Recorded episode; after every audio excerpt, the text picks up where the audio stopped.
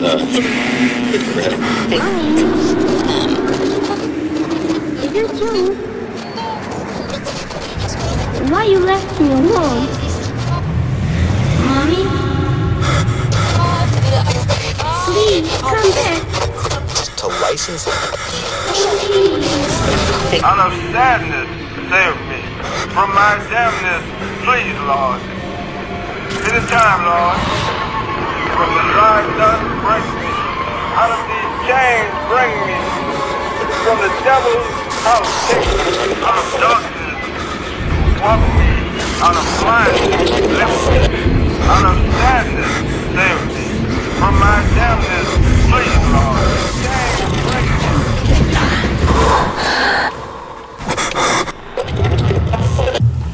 Línea paranormal.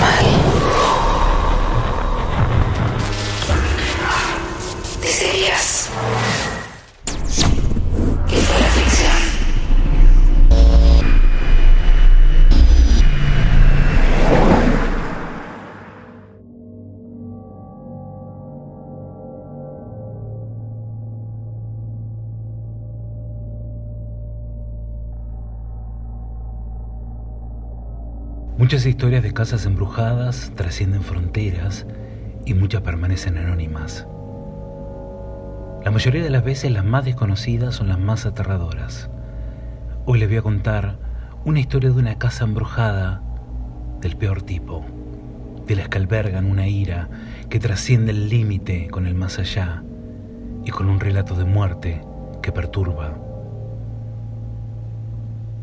Las historias de casas embrujadas son algo constante.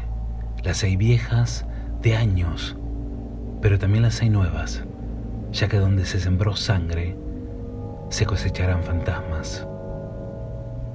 ¿Y a quién acudir cuando esto ocurre? ¿A quién llamar o a quién contarle? Quizás esto sea lo que más preocupe, no el enojo de los muertos, sino la indiferencia de los vivos.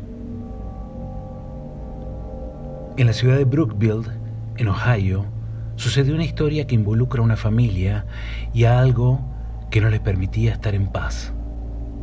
En 2008, una mujer llamada Alice Kim se muda con su esposo Scott y sus hijos Mac, de 15 años, Sara de 10 y Marisa de 6, a una casa nueva para poder comenzar una vida nueva en un nuevo lugar. Pusieron todo lo que tenían en esa propiedad, todos sus ahorros, y todas sus esperanzas. La idea, como siempre, era encontrar un sitio en paz para poder crecer. Una casa grande de cuatro habitaciones, con mucho espacio para todos. Para el 2009 ya se encontraban instalados. El marido en ese entonces viajaba frecuentemente por trabajo, así que la mayor parte del tiempo ella y sus hijos estaban en la casa solos. A los pocos meses comenzó la actividad. Alice empezó a escuchar pasos en el ático. Eran pasos pequeños pero suaves. Sonaban como pies descalzos. Y en algunos momentos de silencio podía escuchar susurros y risas que venían de todos lados y de ninguno. En una casa embrujada uno se siente extraño, no puede describirlo. Alguien te observa, alguien te acecha. Los pasos se acercaban a ella y desaparecían. Al tiempo comenzó a hacer calor, pero no calor en la ciudad, sino calor dentro de la casa, sobre todo por las noches, porque la caldera se encendía sola. Ante esto no había ninguna explicación y nadie sabía qué estaba pasando. Cierto día Alice caminaba por la casa y escuchó a su hija de seis años hablando con alguien. Entró en la habitación y no había nadie excepto ella. Al preguntarle con quién hablaba, le dijo que estaba hablando con un niño llamado Jacob y con su hermanito menor. En su mesa había un extraño dibujo de una casa realizado por la niña. En el dibujo se observaban dos pequeños con dos detalles perturbadores. Los dos nenes en el dibujo tenían la cabeza tapada y la casa que estaba al lado de ellos estaba prendida a fuego. Al preguntarle por qué tenían la cabeza así, la respuesta de la niña fue de que estaban lastimados por el fuego y que no mostraban la cara para no asustarla. Y que la casa incendiándose era la casa en donde ellos vivían ahora. Alice tuvo miedo, pero dentro de ese temor todo parecía tener sentido. Muchas veces hay explicaciones que por irracionales que sean, dentro nuestro tienen un sentido y nos llevan a una verdad que nadie va a creer. Alice no dudó de lo que le decía la hija y fue en búsqueda de respuestas. Fue a la oficina de registro de la ciudad para ver si algo había sucedido en esa casa que avalara la historia de los amigos invisibles de Marisa. Alice encontró lo que buscaba. En 1865 había una casa en el lugar que se había incendiado, justo donde ellos vivían, y dio por sentado que los niños que aparecían habían muerto en ese incendio. La actividad paranormal en la casa continuó y a las pocas semanas la pequeña niña de seis años comenzó a decir que en su habitación había alguien más y no eran niños. La pequeña de seis años, quien parecía ser hasta el momento quien más experiencias tenía en la casa, dijo que una mujer con un vestido lleno de sangre se le había aparecido. El grito de la niña despertó a todo el mundo. En ese momento empezaron a pensar que en el lugar no había solo simples fantasmas, porque el miedo y la sensación de incomodidad y preocupación y nervios rondaba el aire.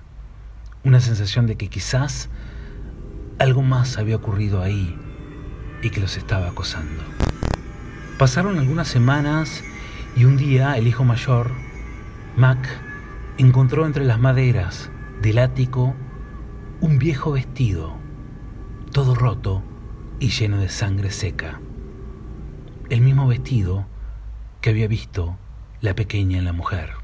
La preocupación de la madre iba en aumento, los nervios iban en aumento y esa sensación de que algo malo iba a pasar en cualquier momento.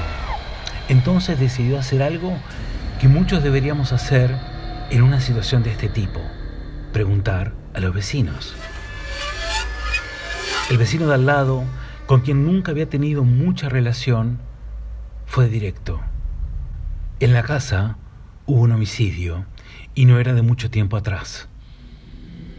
Era de los anteriores habitantes del lugar. Según cuenta el periódico que pudo encontrar Alice, el hombre que vivía ahí mató a su esposa en una discusión con dos tiros de escopeta en la espalda. El hombre tuvo a la mujer seis meses en el freezer y luego la llevó en su auto y la lanzó en la autopista. Encontraron el cadáver meses después. Nadie contaba nada en el lugar. Nadie les había avisado a la familia del atroz asesinato. Era como un secreto en el pequeño pueblo. La preocupación de la mujer iba en aumento y las cosas comenzaron a empeorar.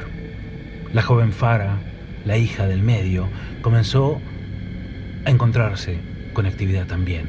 En el medio de la noche comenzó a escuchar un llanto. Pensó que era su madre y cuando siguió la voz que venía del baño, se encontró con la dama ensangrentada, gritándole directamente en la cara apareció y desapareció en un instante. El terror en el lugar cada vez era peor. La niña vio a la mujer y la mujer vio a ella y se transformó en la próxima víctima a espantar. Todo tenía más sentido y por primera vez Scott, el esposo, comenzó a creer lo que ocurría. Y la actividad creció más. Era como si después de descubrir lo que ocurría todo aumentaba. Los ruidos, las presencias, el crujir de las paredes, sobre todo esos ruidos horribles que venían del ático. Las canillas se abrían solas, las puertas, las cortinas. Era una pesadilla. ¿Y a quién llamar en un caso así? La familia terminó contactando a un grupo de investigadores para que los ayude a determinar qué era lo que estaba pasando, de qué manera se podía solucionar eso, si es que se podía solucionar. Tres hermanos, los hermanos Foreman, llegaron al lugar. Alguien que investiga lo paranormal se vale de algunas herramientas para determinar lo que está ocurriendo, para poder medir, capturar evidencia y una vez encontrada la causa, poder actuar. Pero la herramienta más importante es siempre la percepción. Apenas los Foreman entraron al lugar, pudieron sentir cómo cambiaba el aire, que era denso, inclusive el lugar parecía más oscuro a plena luz del día. Y al subir al ático, sintieron la señal de la mujer. Una voz incorpórea les dijo no.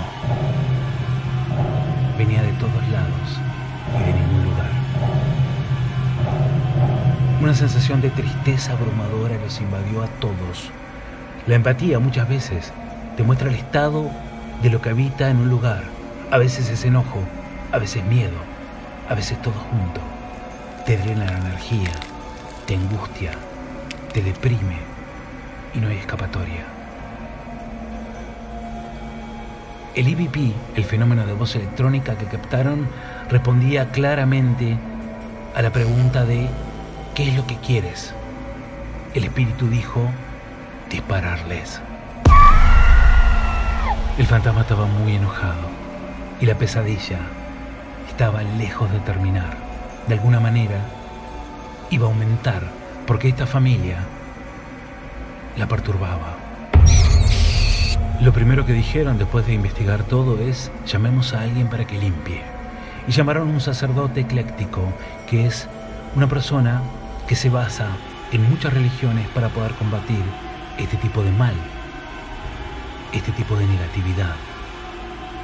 El hombre llegó y sintió que en la casa había una entidad muy oscura, algo muy enojado, pero había más cosas y eran más antiguas. Había niños en el lugar, pero ellos estaban curiosos y prisioneros en la casa. A veces una limpieza es como una batalla entre la oscuridad y la luz, entre lo positivo y lo negativo. Y quien limpia se expone a un daño, pero alguien tiene que hacer este trabajo. Y este hombre lo intentó.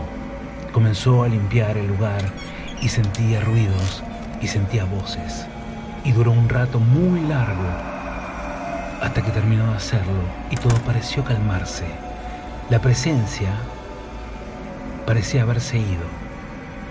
La actividad paranormal cesó por completo. La familia luego de eso estaba feliz, estaba en paz. El alivio de sacarse un peso enorme, una carga que no se podía ver, pero que se sentía. Pero al poco tiempo, todo volvió a empezar. Arrancó un día con una quemadura en la pierna de Alice, una mano marcada con fuego, y toda la actividad comenzó otra vez. La limpieza había funcionado, pero fue temporal. El problema de cuando hay un fantasma en una casa es que a diferencia de una entidad oscura, negativa, una entidad demoníaca, el fantasma, si no quiere, no se va a ir. Y si se intenta limpiar el lugar, pueden ocurrir dos cosas. Se puede calmar o se lo puede hacer enojar más. Lo peor de todo es que la familia Kim todavía vive ahí. Esta historia no terminó. No pudieron mudarse y el fantasma enojado sigue ahí, conviviendo con ellos, junto a los niños de la cara quemada y otras entidades que nunca pudieron determinar porque eran muy antiguas. Muchos sospechan que fueron los responsables del incendio de la casa de 1865. Según contaron los hermanos Foreman, que fueron los que revelaron esta historia, están esperando para hacer un exorcismo en el lugar. Pero ¿cómo echar a alguien que está hace siglos ahí y que es parte del lugar? y que está enojado y que busca venganza, tal como las leyendas japonesas de los Onryo que dieron lugar a The Grudge, Shuon, el fantasma enojado no se va a ir hasta que su venganza esté completa y claramente nunca sabremos cuándo va a suceder eso. Mientras tanto, más historias de casas embrujadas seguirán apareciendo y les seguiremos contando, porque nunca se sabe cuándo les puede pasar a alguno de ustedes, si es que no le está pasando ahora y aún no lo saben. Los muertos esperan el momento correcto para mostrarse y eso puede suceder en cualquier instante. Soy Rodrigo García Ferreira y esto fue Línea Paranormal.